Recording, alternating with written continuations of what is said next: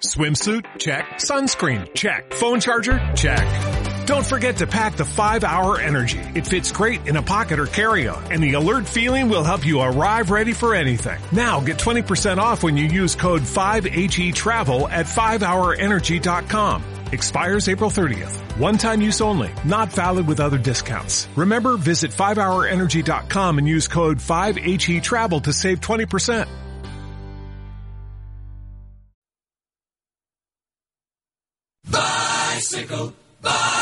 Bicycle, bicycle. I want to ride my bicycle, bicycle, bicycle. I want to ride my bicycle. I want to ride my bike. I want to ride my bicycle. I want to ride it where I like. Viajando despacio con Chus Blázquez.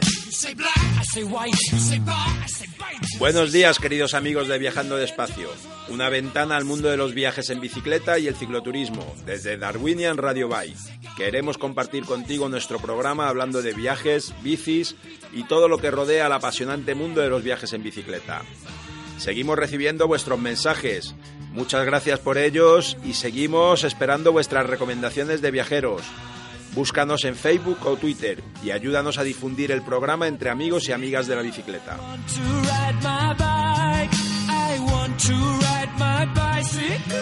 Hoy en Viajando Despacio hablaremos de una ruta genial, una ruta fácil, de gran belleza y muy gastronómica, la Bretaña, una región de Francia bellísima. En nuestra sección más práctica hablaremos de un tema muy interesante y que nos ayudará a mejorar como ciclistas, evitar lesiones y disfrutar mucho más de nuestra actividad como, bici- como amantes de la bicicleta, la biomecánica. Y lo haremos con un gran especialista, Fran Bacas. Conoceremos un proyecto europeo que está finalizando ya y que está dando unos excelentes frutos en forma de programas turísticos en bicicleta diseñados especialmente para mayores de 55 años, el Silver Cyclist. El libro de la semana nos da la vuelta al mundo. Hablaremos con Andoni Rodelgo y su libro, El mundo en bicicleta, siete años viajando por el globo. Andoni Rodelgo y Alice Goffard lo dejaron todo por un sueño, alcanzar Extremo Oriente. Eso fue solo el principio de lo que estaba por venir. Y hablaremos también con Carlos Mazón, un ciclista de larga distancia, un auténtico devorador de kilómetros. Ahora comenzamos a pedalear. Nuestro destino, la France. Vámonos a Bretaña. De Jean Moustaki sur une musique de Marguerite Monod, Milord.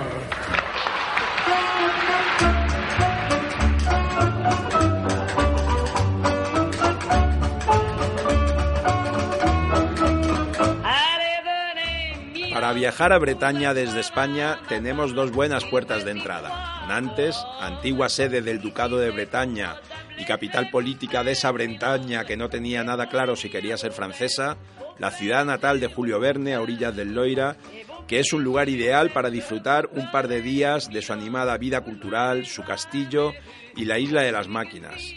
La otra opción es llegar a Rennes, la actual capital de Bretaña, con una intensa vida estudiantil y un riquísimo patrimonio histórico. En ambos casos podemos volar fácilmente desde España, aunque a Rennes los vuelos solo llegan en verano los jueves y domingo. También podemos recurrir al tren. En Francia el ferrocarril tiene una red enorme y la gran mayoría de los trenes permite llevar nuestra bici, aunque hay que tener en cuenta que en el TGV hay que llevarlas empaquetadas y no hay mucho espacio. Dentro de Bretaña tenemos muchas posibilidades distintas. Una costa maravillosa, muchas veces salvaje, con grandes acantilados y fuerte oleaje, que ofrece postales aterradoras de los faros batidos por la fuerza del temporal. En otras ocasiones, ese acantilado nos muestra su belleza bajo el sol, como en la costa de Granito Rosa o la Punta Durraz, un cabo granítico de 70 metros de altura. En muchos otros lugares nos ofrece su cara más amable, con amplias bahías y largas playas. En la lista de los 100 pueblos más bonitos de Francia, varios son bretones, Dinan, Fougères, Vitré. El patrimonio cultural está siempre presente, en un estado de conservación admirable.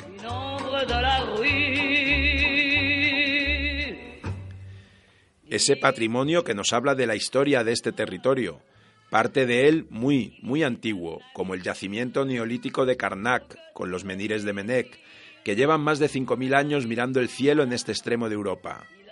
El departamento de Finisterre, otro fin del mundo, en esta gran península que se orienta al oeste, como el mascarón de proa de un barco mitológico. Para acceder a ella atravesaremos la ría del Laita, que se inunda de agua salada con cada marea. Así podremos acceder a Concarneau y su amurallada Villa Clos, un laberinto de calles estrechas, llena de tiendas de recuerdos y restaurantes, un buen punto de partida para descubrir el archipiélago de las Glenan, a 15 kilómetros de la costa con sus islotes de arena blanca. Toda esta comarca es una reserva protegida de gran interés para las aves por su vegetación especializada para sobrevivir en este paisaje de roca y sal.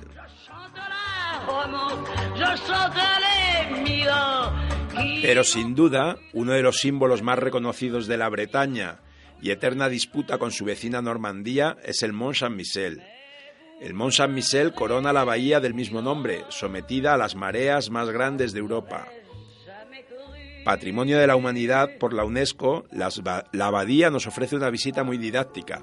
Callejuelas estrechas, miradores al mar, la abadía monumental y repleta de recuerdos de otras épocas. Desde aquí tenemos a nuestro alcance algunos de los productos de la Bretaña más afamados, los corderos de la bahía cargados de sal por el pasto que comen y las famosas ostras y mejillones que, se cultivan en toda esta bahía. Hay que recordar que el Mont Saint-Michel es el punto final de un recorrido del que ya os hablamos, la Velocenie, que llega desde París, o también punto de paso del Tour de la Mancha, que aquí, en esta zona de Francia, se conoce como el Petit Tour de la Mancha y del que os hablaremos en otro episodio de esta serie de rutas. La imagen de enormes barcos de aluminio con ruedas que entran y salen de la bahía para trabajar en las granjas es surrealista. Sí, sí, las granjas. Así cultivan esas ostras y mejillones. Cancal, en una ubicación privilegiada, es un lugar perfecto para disfrutar de esas ostras regadas con un vino blanco o la famosa sidra bretona.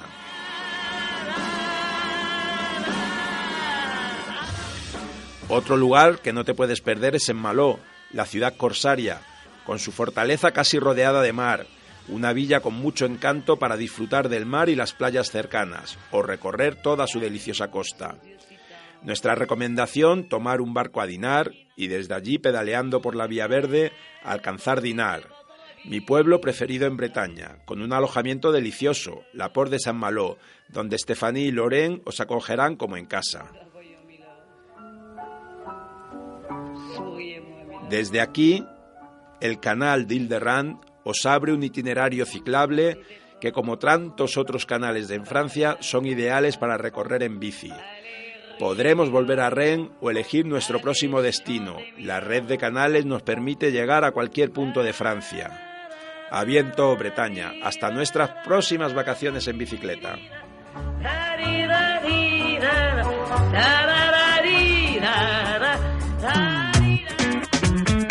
Sí, es un día muy especial. ¿Por qué? Porque en la mañana le saqué las rueditas chicas a mi bicicleta. Oh.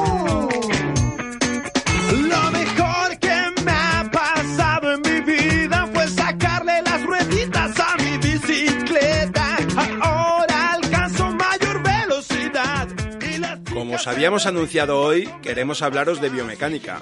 Pasamos muchas horas subidos a nuestras bicis en nuestras rutas y viajes. Aprender a mejorar nuestra posición y cómo pedalear mejor nos vendrá bien a todos. Vamos a preguntar a un gran experto y un gran deportista, Fran Vacas, un ciclista de ultrafondo. Buenos días, Fran. Hola, buenos días, ¿qué hay? Muchas gracias por atendernos. ¿Nos podías explicar para todos nuestros oyentes qué es esto de la biomecánica?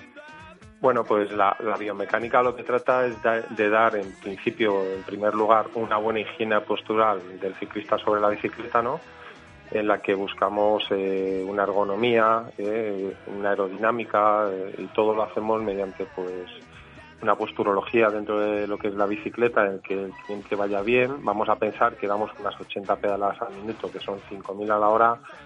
Si no vamos bien sentados, bien posicionados, si las calas no van en su sitio, pues eh, tarde o temprano pues nos va a pasar factura y vamos a tener bastante molestias, ¿no? Antes pensábamos que esto era biomecánica, esto de revisar nuestra postura sobre la bicicleta, nuestra forma de pedalear, solo era para deportistas que querían conseguir mejores marcas, pero en los últimos años nosotros tenemos muchos clientes, muchos amigos que están pasando por hacerse ese estudio de biomecánica por una cuestión también de eliminar lesiones, ir más cómodos. O sea, ha cambiado también el perfil de quien lo hace, ¿no? Sí, sí, no importa el nivel ciclista que se tenga ni la modalidad que se practique, es muy recomendable porque mm, lo que vamos a evitar son lesiones, eh, malos gestos, incluso la biomecánica lo que hacemos es enseñar a pedalear, algo que parece obvio, que nos sentamos y nos liamos a dar pedales, pero lo que hay que saber es cuándo hay que darlos, de qué forma y dónde hay que darlos. Y algo que todos pues leemos muy habitualmente en las revistas, en los, vemos en vídeos, vemos historias de cómo se pedalea, lo típico del pedaleo redondo y esas cosas, bueno, lo que hacemos es mostrar un poquito de luz y ver qué pedaleo es el bueno, qué pedaleo es el lesivo y cómo aplicar eso incluso, ¿no? Muy bien, muy bien. Y tú, además, eres un gran deportista, tú tienes una experiencia enorme porque tú has hecho muchas pruebas de ultrafondo, ¿no? Tienes varios récords de, de ultrafondo y precisamente en esas distancias, en esas grandes distancias, es donde será más importante, ¿no? Es este tipo de cuestiones.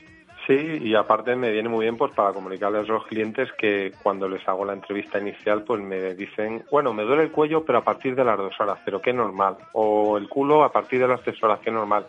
Digo, no es normal. Yo he hecho un récord de mil kilómetros y a mí no me dolía nada, era un cansancio general, pero ni tuve molestias en cuello, ni en espalda, ni en el culo, ni nada. Cuando se va bien posicionado cuando llevas unas métricas adecuadas, cuando, hombre, pues hay un poco de tono muscular y sobre todo cuando se sabe pedalear, el dolor y la molestia no deben de aparecer.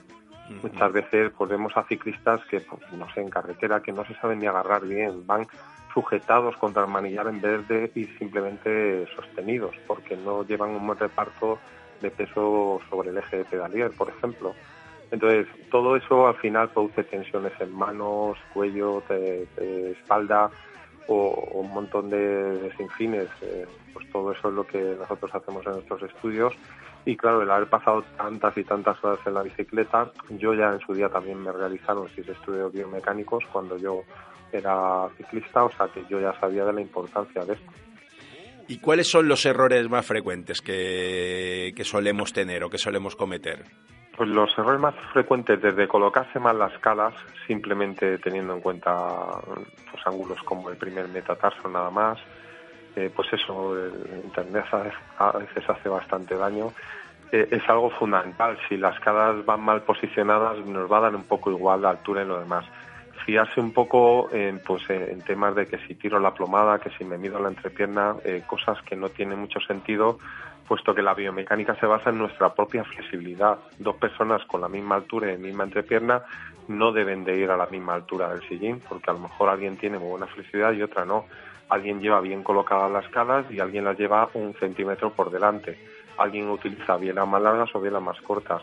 Todo lo que los errores más frecuentes son pues que uno empieza a tocar sin darse cuenta de es que yo toqué las calas y aquí es donde voy bien, pero eh, a lo mejor la cala va mal posicionada y va bien porque al modificarla para adelante o para atrás eh, lo que ha conseguido es modificar también la altura y es lo que no, no, acaban de ver que cada vez que modificamos un rango se mueven otros dos dentro de la bicicleta. Tú tienes una página web que se llama biociclismo.com en la que hablas de todos estos temas, ofreces estudios biomecánicos, pero además das muchísimas charlas un poco introductorias, ¿no? Para, para que la gente entienda mejor todo esto de lo que estamos hablando. Sí, sobre todo las, la última que la di pues ha sido en una tienda de ciclismo en Saferbay, eh, vinieron 40 personas. Damos, nos, nos gusta divulgar efectivamente pues esto que estábamos comentando, lo que es la biomecánica, explicamos un poco y no nos quita clientes, que los, los clientes lleven las calas bien posicionadas dentro de los cuatro o cinco ángulos necesarios y sobre todo la técnica del pedaleo que tantas y tantas lesiones origina. Entonces en estas charlas lo que hacemos es divulgar la bondad de hacerse un estudio biomecánico y, los rangos, eh, pues el, colocarse bien las caras, pues saber pedalear. Básicamente hacemos eso. Estupendo. Nosotros desde aquí se lo recomendamos a todas las personas que se están planteando hacer grandes viajes, porque al final son muchísimos días montados en la bicicleta, un día tras otro, y esto nos va a evitar lesiones, nos va a hacer que nos sintamos más cómodos y disfrutemos más de todos nuestros viajes. Exactamente. Pues te damos muchísimas gracias, Fran. Eh, compartiremos en redes sociales también tu página web para que todos nuestros oyentes puedan entrar a ella. Y sé que tenemos pendiente que, que- que confirmemos una fecha para que vengas a Rutas Pangea también a contarnos todo esto que sabes y seguir evangelizando un poco en favor de, de mejorar nuestro pedaleo y nuestra postura sobre la bici. Eso es, sí. Pues muchísimas gracias, Fran. Un fuerte A abrazo. vosotros. Gracias. Igualmente. Me llaman el desaparecido, cuando llega ya se ha ido, volando vengo, volando voy. deprisa. Buenos días, Víctor. Estuviste el otro día en la presentación de Strava en Madrid. Cuéntanos qué es Strava y cómo fue el evento. Buenos días, Chus. Pues nada, lo primero dar las gracias a, a Laura de Limbus, que fue la que nos invitó al evento y, que allí la verdad es que nos trató, nos trató genial. Eh, respecto a la pregunta, Strava. Strava es, ellos se definen como una red social para deportistas, con la intención de llegar además a todo tipo de deportistas, tanto los profesionales como los amateurs, los de todos los días, los de un día. En general, eh, ellos dicen todo, todo aquel que esté dispuesto a hacer un esfuerzo. Para entenderlo un poco mejor, pues nos remontamos al origen, ¿no? El origen, eh, la propia palabra Strava en sueco significa esfuerzo, ¿vale? Surge por dos estudiantes de Harvard, que tengo los nombres por aquí, eh, Michael Horvath y, y- y Mark Garney, que son dos remeros de Harvard que en el 2009 pues deciden poner en práctica esta, esta aplicación con la intención de motivarse el uno al otro ¿no? y de pues eso eh, favorecer el entrenamiento el llegar un poco más lejos y el, el darse caña uno al otro Eh, los compañeros empiezan a ver cómo funciona esta aplicación también piden que se les incluya y de ahí a hoy ¿no? entonces esa es la filosofía de Strava ¿no? el ayudarse a, a mejorar y a competir O sea que graba nuestros recorridos, ya sea en, eh, corriendo, en bici, y lo que permite es compartirlo con otros, ¿no? Para compararnos. Claro, eh, surge con la idea de la comparación, pero también la de, la de compartir, ¿no? Tiene varias opciones. Eh, tiene la de la ruta y también tiene la de solamente un segmento en concreto. Es decir, tú puedes compartir el rendimiento que has tenido solamente en una cuesta arriba, en una cuesta abajo, pero también tiene la opción de compartir actividades enteras, desde la de ir a comprar el pan o la ruta que has hecho, que has hecho el fin de semana. Que esa es la parte interesante ¿no? para, para este programa y para la gente que, viajamos. ¿no? El una red social en la que yo puedo ver qué rutas están haciendo mis amigos o incluso seguir a gente que sé que viaja habitualmente y que me pueda estar dando ideas de qué viajes hacer, de qué rutas tomar o, o qué hacer ese fin de semana, esa semana, vacaciones, cuando... cuando Estupendo. Y, para nuestros oyentes, entiendo, Strava es una aplicación que además se instala en nuestros teléfonos y aprovecha las utilidades de geoposicionamiento de nuestro teléfono, ¿no? Nos coloca en el mapa. Bueno, es, están intentando darle una vuelta e ir un poco más allá, ¿no? Eh, surge como una aplicación para, para móvil, pero ahora le están dando mucha vida a la página web. No solamente quieren que lo tengamos en el teléfono, sino que también le dediquemos algunos ratos en casa eh, a través del, ordenador. Parte del evento del otro día fue la presentación del Beacon, ¿no? que es una nueva sección que han abierto dentro de, de la aplicación, que es muy interesante consiste en que cuando sales a hacer una actividad en un momento concreto, vas a salir solo, eh, hace mal día, hay algo que te genere cierta inseguridad y tú puedes enviar un enlace a una persona, que no hace falta que tenga instalada el Strava, o sea, un enlace de una dirección, un URL, y esa persona entrando en ese, en ese enlace eh, puede ver dónde estás tú en ese momento. Eh, es un seguimiento, eh, cada 11 segundos se actualiza y lo que permite a esa persona es saber en qué momento, en dónde estás en ese, en ese preciso momento. Es inter- interesante saber que esta parte de la aplicación solamente está disponible para los, para los premium, ¿no? para la gente que ha aportado algo de dinero a esta, a esta aplicación. Porque la parte básica de Strava es gratuita, ¿no? Es una aplicación gratuita. La parte se- inicial, ¿no? Completamente. Es lo único que te pides, pues como siempre, registrarte, vincularte la aplicación a una dirección de correo y, y a partir de ahí eh, todo lo que comentaba antes es, es libre, tanto en la parte web como en la parte de la app. Esta, esta utilidad que nos comentas parece muy útil ¿no? para, para aquellos que viajamos, que viajamos en bici, que viajamos a veces en grupo y que no siempre todo el grupo va junto y que puede ser una buena manera de que nadie se pierda ¿no? y de que en todo momento sepamos dónde está el otro. ¿no? Sí, no solamente para cuando vas solo y que tu familia o tu pareja se quede tranquila teniéndote localizada, sino en los viajes en grupo. En la bici todos sabemos que no todo el mundo lleva el mismo ritmo, ¿no? Hay un momento en el que no puedo cortar el ritmo porque si no, no llego, estoy cansado de esperar, o hace frío, llueve, pues efectivamente, con que lo llevemos el enlace todos en el móvil, en un momento dado pinchas y sabes dónde está la cabeza del grupo o un compañero, un compañero en concreto. Muy bien, pues nos parece muy interesante. ¿Y cómo hacían este evento en Madrid? Me suena que también se iba a hacer en otras ciudades porque lo que quieren es que entre cada vez más gente en esta parte de la aplicación. Eh, claro, era el primer evento en España, técnicamente el segundo, porque el primero fue el día anterior en, en Barcelona. Y bueno, lo que están haciendo es una presentación genérica de, de, la aplicación, porque bueno, la idea que se tiene, sobre todo en España, de la aplicación es que es solamente competitiva, es decir, que solamente sirve para competir en un segmento y mm, tener, tener una buena posición en ese segmento.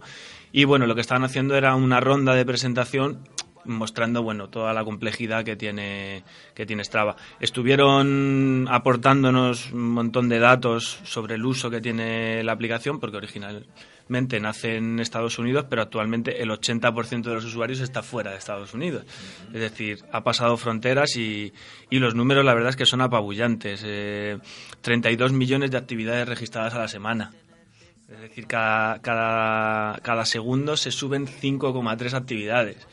Entonces, bueno, eh, esto quedé con Laura en que nos lo actualizarán porque ellos hacen balance ahora a mediados de, diciembre y, ya he quedado con ella en que pasará por aquí por el programa a contarnos toda esa parte de datos, de del uso de la, de la actividad y las posibilidades de expansión. Solamente decir, así como dato curioso, que empezado siendo principalmente ciclista y el running ahora mismo nos va ganando nos va ganando terreno. Un 54 de ciclistas frente a un 36 de running. El otro 10% dicen ser otras actividades, senderismo, remo y cosas así. Muy bien. Pues nada, seguiremos muy atentos la evolución de Strava. Creo que podríamos, deberíamos comprometernos a que una de nuestras secciones se la vamos a dedicar un día a todas estas aplicaciones que podemos utilizar en nuestros móviles para cuando salimos al campo y hacemos nuestros viajes y que nos ayudan un poco a situarnos y a seguir una ruta predeterminada. Pues muchas gracias, Víctor, y, nada, muchas gracias por traernos las novedades de Strava. Nada, un placer. Hasta otra.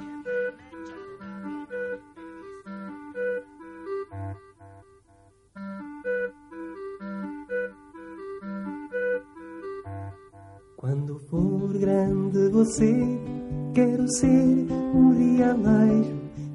Nuestro libro de esta semana cuenta el periplo por el mundo de Andoni Rodelgo y Alice Joffar, invitando a degustar la poesía del viaje y admirar la belleza de este planeta, lleno de sensaciones, encuentros y descubrimientos, un modo de vida y una experiencia única, como ellos mismos nos cuentan en la cubierta. Acabo de terminarlo y está lleno de momentos muy especiales y anécdotas curiosas. Tenemos con nosotros para hablarnos del libro y del viaje a Andoni Rodelgo. Buenos días, Andoni. Buenos días.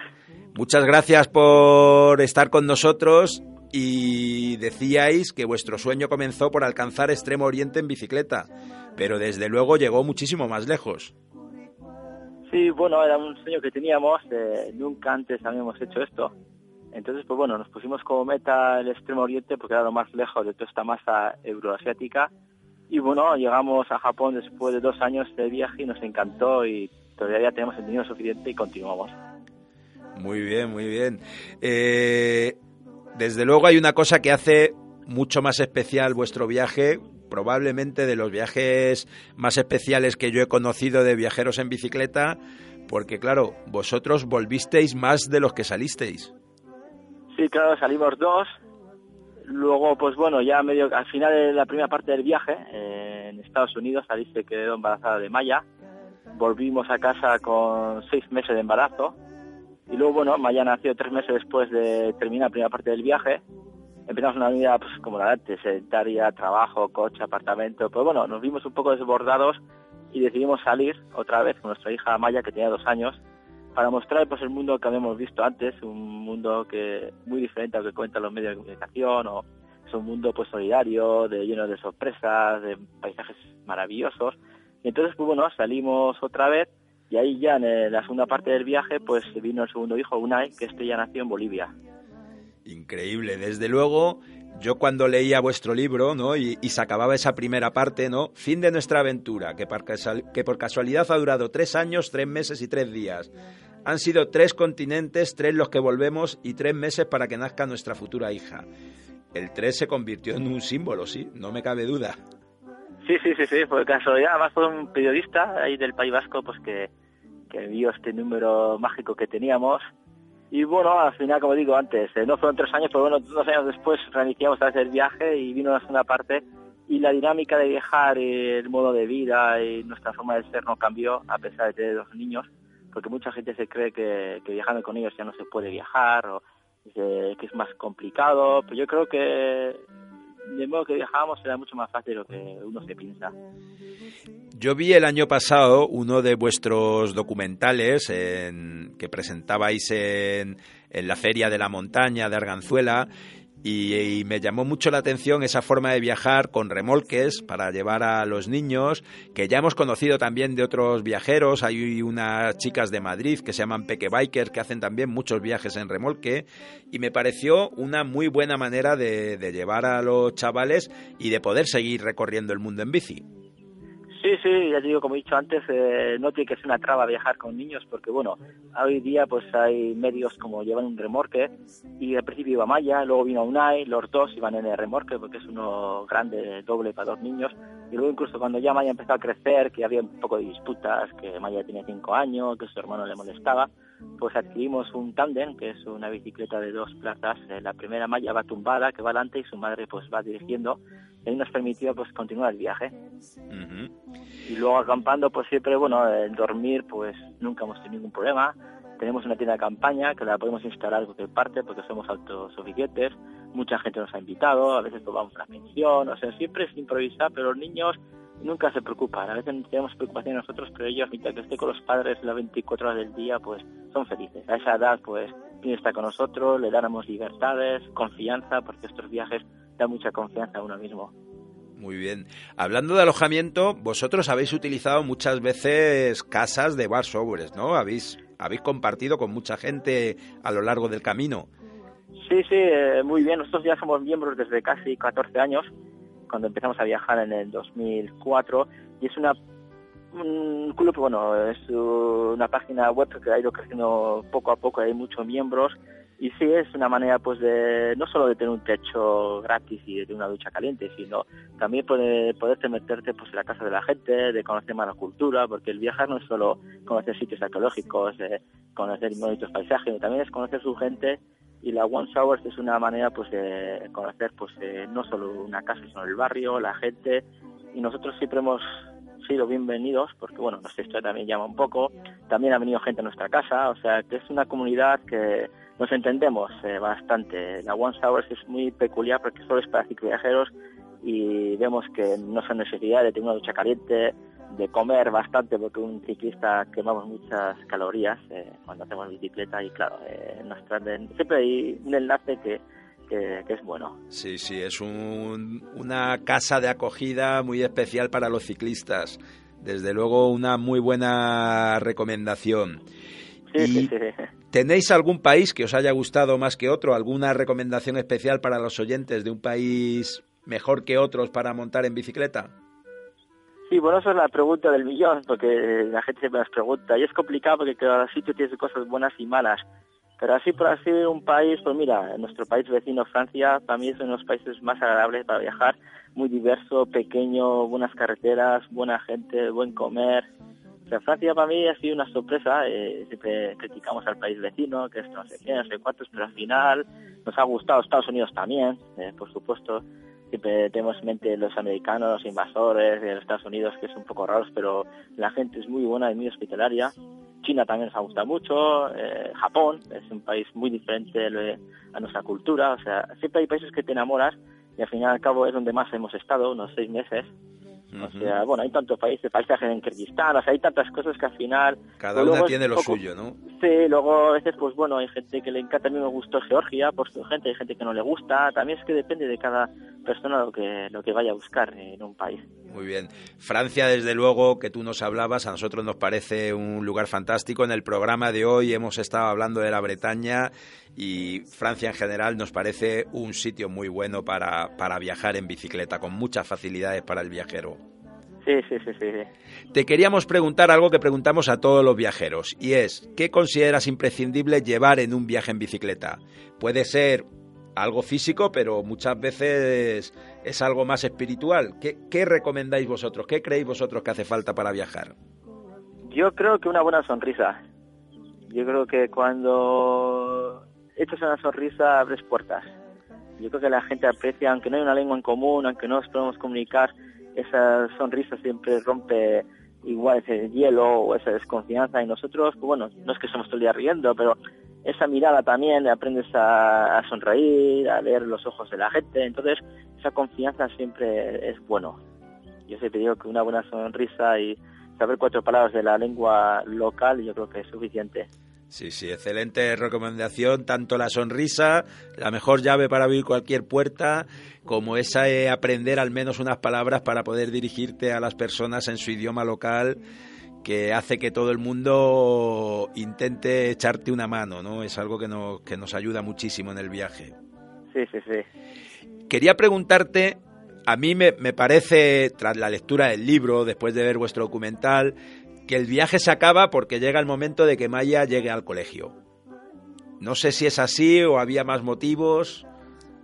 Bueno, quizá no lo sabemos. Quizá fue la excusa, quizás de verdad que Maya ya empezaba a ver niños eh, que iban a la escuela, ya es una edad cuando ya son muy jovencitos, pues solo quiere estar con los padres y a veces encuentra cuatro o cinco niños que juegan y cuando ya nos vamos dice adiós y ya van a buscar encuentros.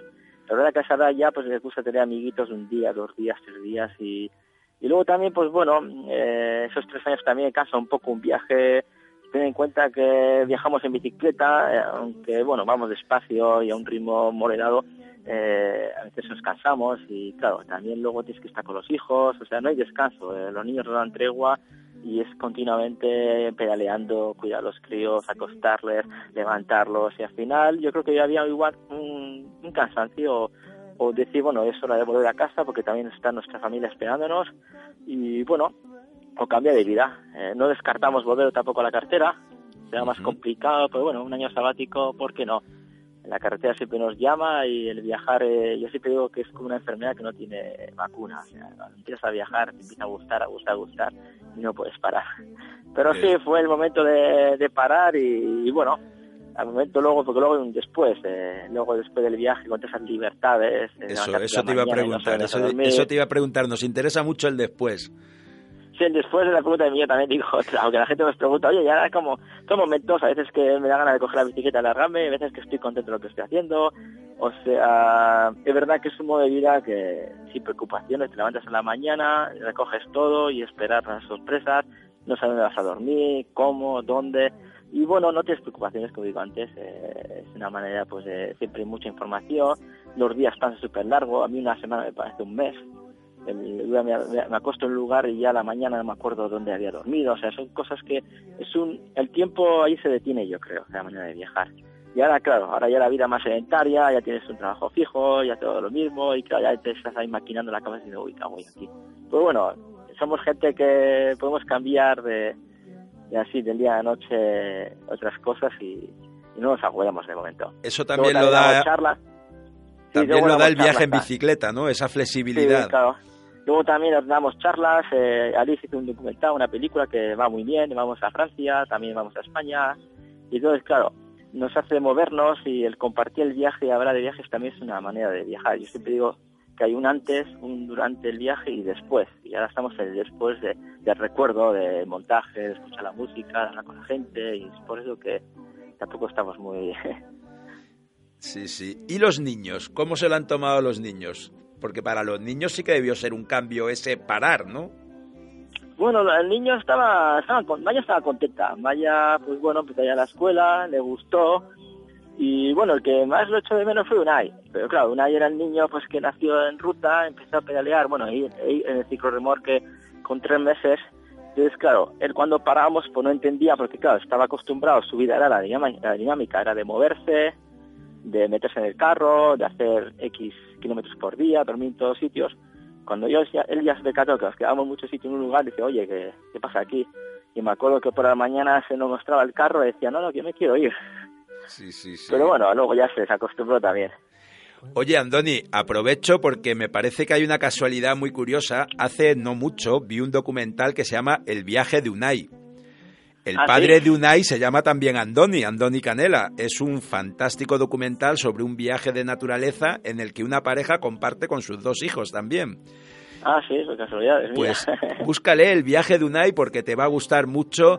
Eso sí, no sé si se lo tienes que enseñar a Unai o va a coger él la bicicleta y va a ser el que emprenda el viaje otra vez, pero, pero desde luego es una recomendación muy, muy, muy, muy bonita. Pues sí. Lo vamos a dejar aquí, que sabemos que estás trabajando. Muchísimas gracias, Andoni, y un fuerte abrazo. Sí, también a vosotros por acordar de nosotros y bueno, por compartir este viaje y bueno, pues suerte en todo y, y bueno, el que quiera adquirir mi libro, pues ahí está, El Mundo en Bicicleta y es nuestra vivencia, nosotros y bueno, ahí está. Muchas gracias, Andoni, un abrazo. Igualmente, adiós. El mundo en bicicleta, siete años viajando por el globo. Nuestra recomendación para esta semana. Una lectura que te va a llevar por los cinco continentes y en la que vas a conocer muchísimas historias de muchísimos países distintos.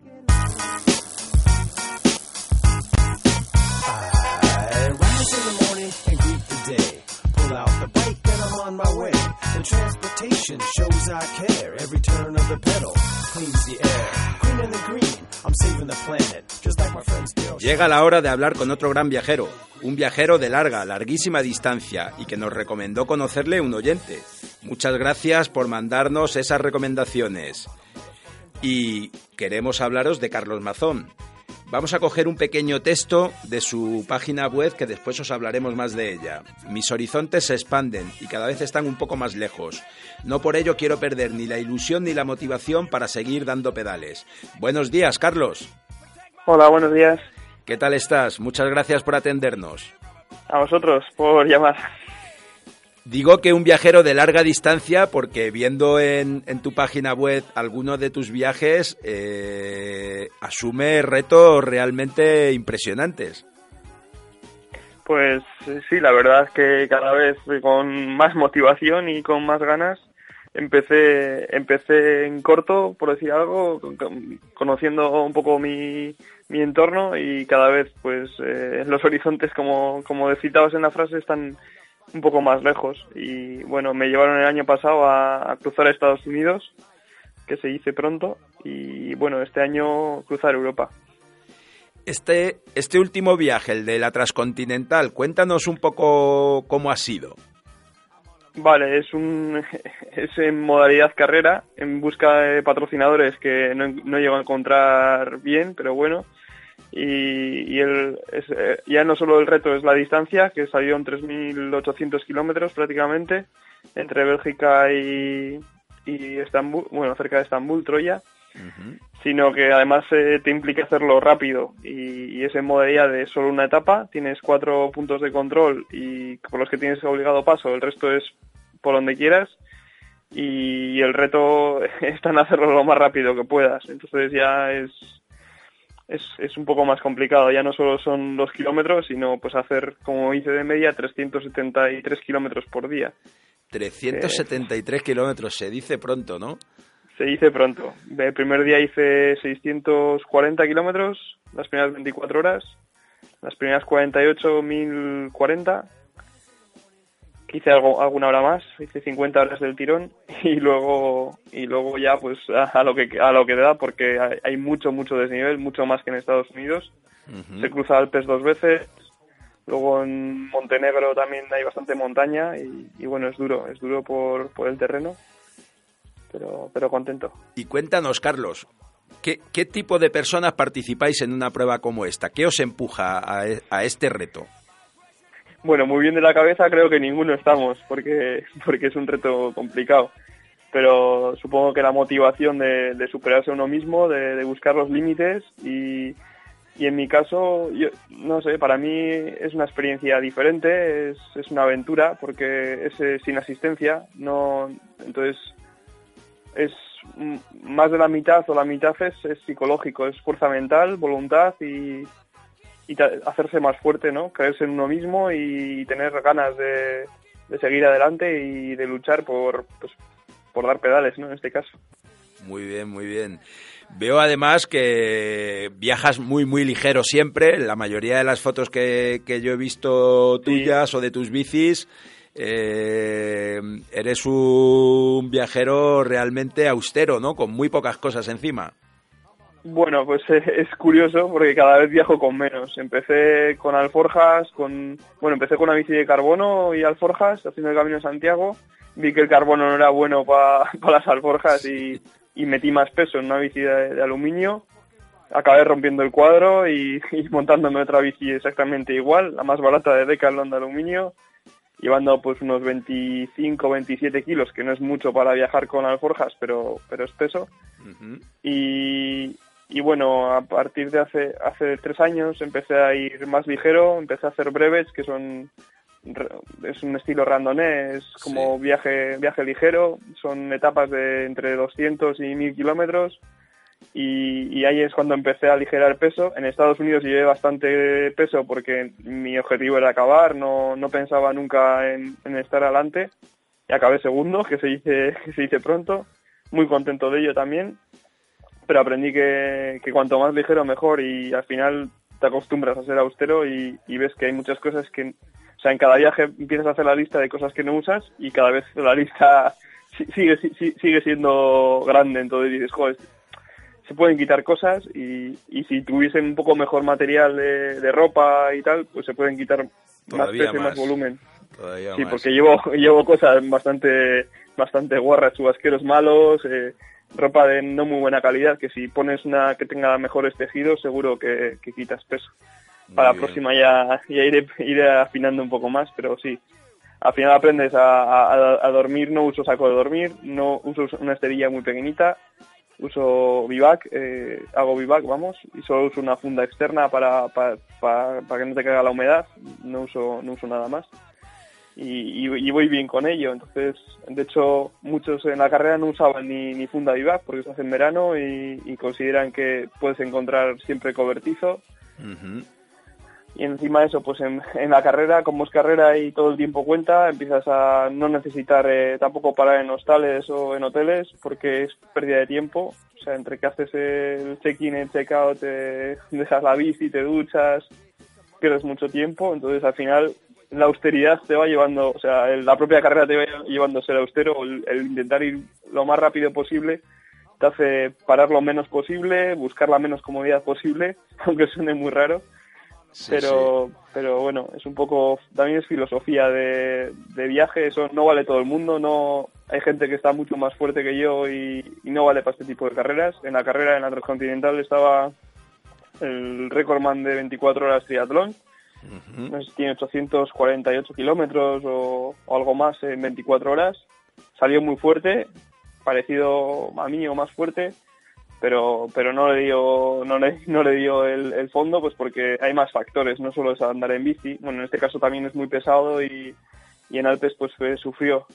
Pero, pero no solo andar en bici y ser fuerte, sino ser austero, sa- saber llevar, eh, sobrellevar pues las condiciones del clima, de, psicológicas, eh, afrontar los días, que son varios días seguidos y, y eso es fuerza mental y son otros factores que no, pues no se dan yo creo que ningún tipo de carrera. Hay que tener casi más cabeza que piernas, ¿no? Para aguantar un reto como este. Sí, sí, sin duda, sin duda. Y de hecho, eh, bueno, la mayoría de la gente, los que están adelante, son gente con más experiencia y con más años y, y no sé si de piernas también andarán más, se- seguro, por, porque con los años te vas haciendo más más duro, pero, pero también es psicológico. O sea, yo estoy convencido y, y no tengo duda de ello, de que el factor psicológico es por lo menos el 50%.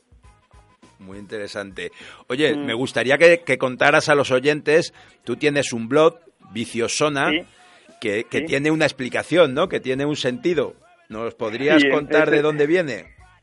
Sí, el nombre es un poco raro, un poco malo, ahora no me gusta tanto porque suena un poco mal, pero es en vasco, es bici, oso, ona, son tres palabras vascas. Es eh, bicicleta muy buena o vivir muy bien. Es un juego de palabras que, bueno, en su momento me parecía gracioso buscando un nombre para un blog que sea fácil, raro, por decir algo, y, y que sea una palabra o no más de una. En este caso son tres, pero son muy cortas. Es bici, con B y Z es bicicleta en vasco vivir, oso que es mucho o bueno porque no tiene distinción en vasco y ona eh, y ona es bueno, sí, oso es mucho y ona es bueno. Entonces junta las tres palabras y viciosona es vicio, vivir muy bien o bici muy buena, es un juego de palabras. Estupendo, estupendo. Y Carlos, imagino que alguien como tú, que, que, que tiene por delante tiempo disponible para buscar nuevas propuestas, nuevas aventuras, estará ya pensando en la próxima. Bueno, mucho tiempo no tengo, que ahora estoy trabajando 40 horas a la semana y, y encima en, en Reino Unido, así que vivo solo y bueno, es más complicado. Me sobra menos tiempo, pero objetivos para el año que viene a corto plazo tengo que hacer la Lego, se llama, es de Lancens to eh, Ogret, Jones Ogret, es, es la, la ruta de, del sur oeste al noreste de Reino Unido. Son 1.400 kilómetros o 1.500. Es una ruta bastante popular aquí y me gustaría hacerla por alguna causa benéfica. En este caso es un colegio de, de Bournemouth con, con autismo, pero bueno, Ajá. ando ahí a ver si se puede hacer algo. Y a, a un poco más largo plazo tengo, tengo en mente hacer la, la Panamericana, pero es bastante más largo plazo, porque son Sí, sí, 27.000 kilómetros. Y actualmente el delante, eh, actualmente el récord está en 117 días, creo, 117 o 114. Creo que es posible, pero ya hace falta más tiempo y mucha planificación. Así que es como a, a corto plazo, es año y medio o una cosa así. Muy bien, pues Primavera nada. del año siguiente o... Sí, sí, además imagino que, claro, si hay que planificar más de 100 días seguidos con ese ritmo que tú marcas, la planificación del trayecto debe ser minuciosa, ¿no? Hay muchas cosas que pueden ocurrir mientras tanto. Bueno, no, es tirar al sur así casi solo una carretera. Al final no, no hay mucho, ¿no? Pero sí, sí que si quieres hacerlo un poco bien tienes que planificar. Aquí en la, en la transcontinental solo planifiqué los dos primeros días. Tenía claro que quería hacer mil kilómetros los dos primeros días, llegar a Berna y es lo único que planifiqué. Luego a lo que te dé, porque es muy difícil, muy difícil prever todas las condiciones y te puedes forzar eh, a llegar. A Berna me forcé y acabé llegando a las 3 de la mañana, dos y media.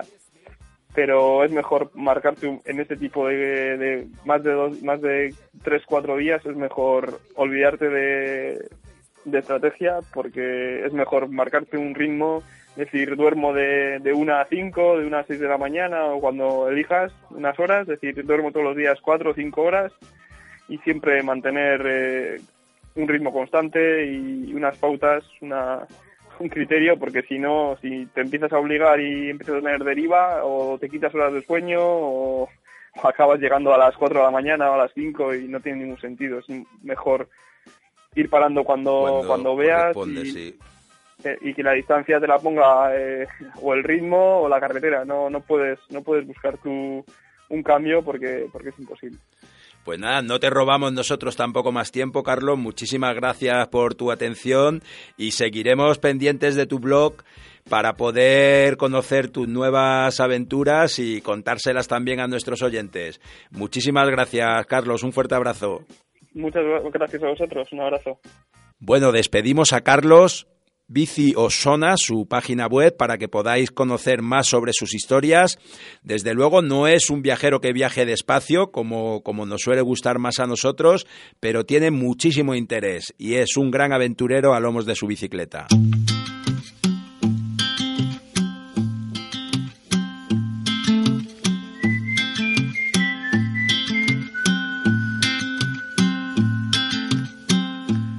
Queremos hablar otra vez de esos proyectos europeos que tienen que ver con la bicicleta.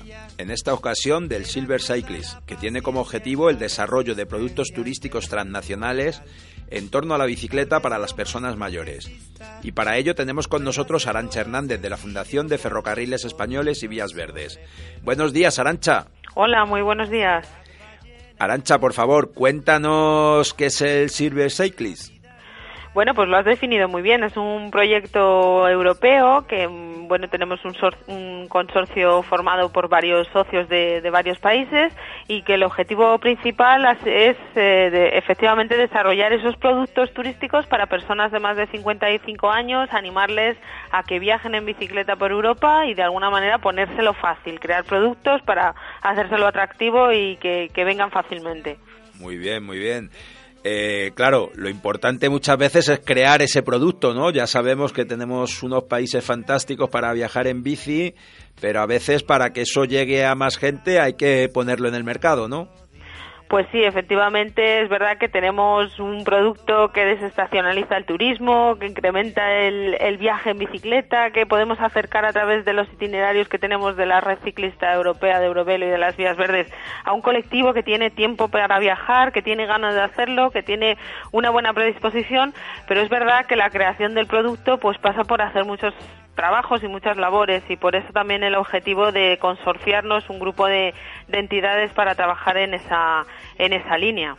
Muy bien, muy bien. ¿Y qué, qué tipo de entidades estáis colaborando en este proyecto? Pues mira, es un proyecto que va a finalizar ahora, llevamos 18 meses trabajando, finaliza ahora a finales de, de 2016 y bueno, lo coordina la European Cyclist Federation y con todo su bagaje en el mundo de la bicicleta, pues pensamos que ha sido muy exitoso el, el propio proyecto, pero bueno, a nivel de España estamos la Fundación de Ferrocarriles Españoles, la Confederación Española de Organizaciones de Mayores, que nos da ese punto de cómo piensan eh, nuestros mayores y qué necesitan, eh, una asociación de, desarrollo turístico de Letonia, eh, otra de promoción del cicloturismo en Dinamarca, que es muy potente y de quien aprender, de Reino Unido, que hacen estudios y encuestas desde una universidad también muy prestigiosa, Lancashire, mm, otros socios italianos de una comune y una pyme alemana que, que vende sobre todo el, el viaje por, en bicicleta por el río Rin.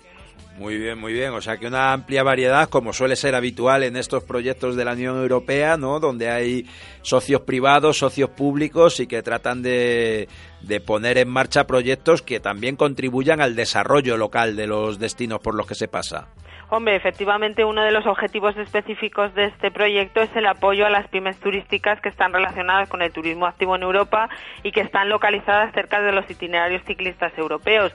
Están integradas dentro del propio consorcio y luego hemos trabajado, como bien sabes, pues muy de cerca con estas empresas operadoras de, producto para, para el diseño del mismo y para intentar que también la comercialización empiece a producirse pues cuanto antes mejor, lógicamente, ¿no? Desde luego, ahí nos toca a nosotros directamente porque, claro, nosotros también tenemos algunos de nuestros programas incluidos en el proyecto, de lo cual estamos muy contentos porque creemos que ese público senior, ¿no? Ese público que tiene ya una edad, que ya no trabaja en muchos casos, pero que tiene tiempo disponible, ganas, fuerzas y dinero para gastar, es un cliente ideal, como vemos todos los años cuando recorremos Europa, ¿no?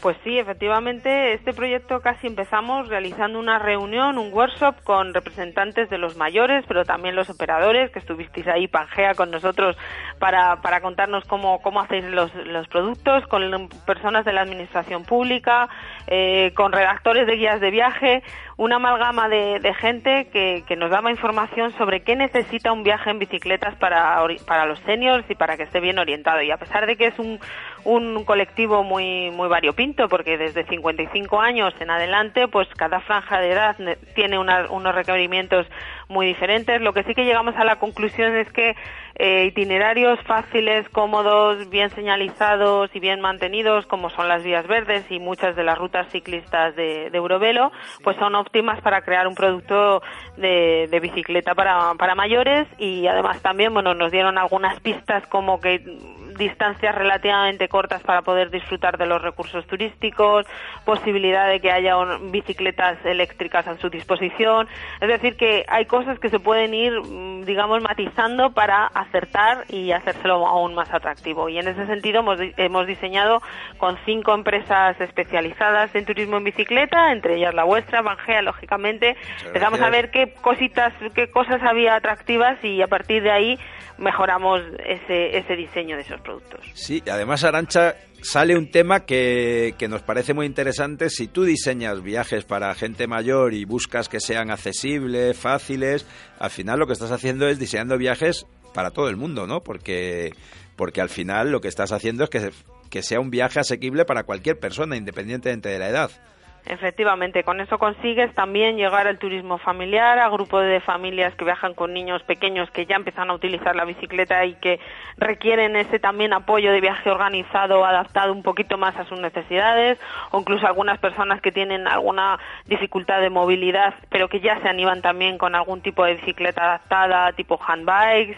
O sea que efectivamente trabajar en este concepto del diseño del, del viaje en bicicleta para todos pues hace efectivamente llegar a, muchos más clientes, a muchos más usuarios. Desde luego. Vamos a ir cerrando, Arancha, pero, pero sí que me gustaría, y ya que ha salido este tema de la accesibilidad, acabáis de comenzar un nuevo proyecto que tiene que ver con ese turismo más accesible. ¿Nos puedes hacer una presentación breve, aunque en un próximo programa le dedicaremos más tiempo? Pues sí, pero antes, antes de entrar en eso, muy rápidamente decir que estos productos Silver Cyclist de los que hemos estado hablando están disponibles tanto en víasverdes.com como en eurovelo.com, también en las ofertas, lo cual eh, bueno, si alguien está interesado, que vaya directamente y verá las condiciones y los detalles de cada una de las propuestas. Estupendo. Además, aprovecharemos a colgar los enlaces en nuestro Facebook tan pronto como emitamos el programa. Efectivamente, eso es lo que hay que, es lo que hay que hacer, entre todos promover todo esto que estamos trabajando. Y respecto a lo que me preguntabas del siguiente proyecto, pues efectivamente se llama Greenways for All y de alguna manera es similar a este, solo que quizás va más enfocado a temas de formación en accesibilidad en los territorios que ofrecen infraestructuras de turismo en bicicleta para que cada vez las vías y también los equipamientos sean más accesibles para todas las personas, incluidas las personas con discapacidad. Estupendo, pues volveremos otro día con más detalle a él. Pues muchísimas gracias, Arancha. Muchísimas y gracias a, seguir trabajando por las vías verdes, que, que eso nos beneficia a todos los que queremos viajar en bicicleta. Pues claro que sí. Un abrazo fuerte. Un saludo, un abrazo. Hasta luego, Chus. Un proyecto muy interesante, Silver Cyclist, para el producto turístico que se dirige al público senior en toda Europa, pero que al final es un producto que nos sirve para todos, para todos los que queramos recorrer un viaje en bici de una manera fácil, tranquila y sin ningún sobresalto.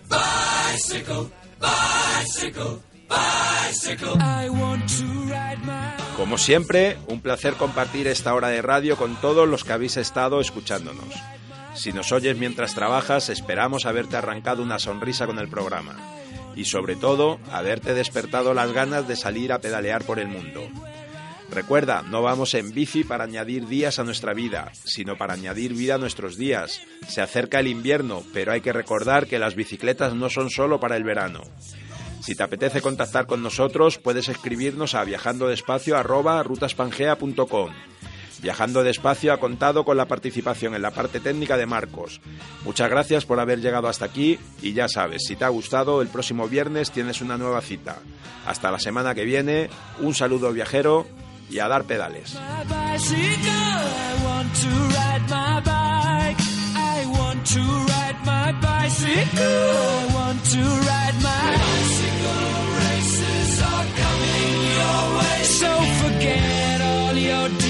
Yeah.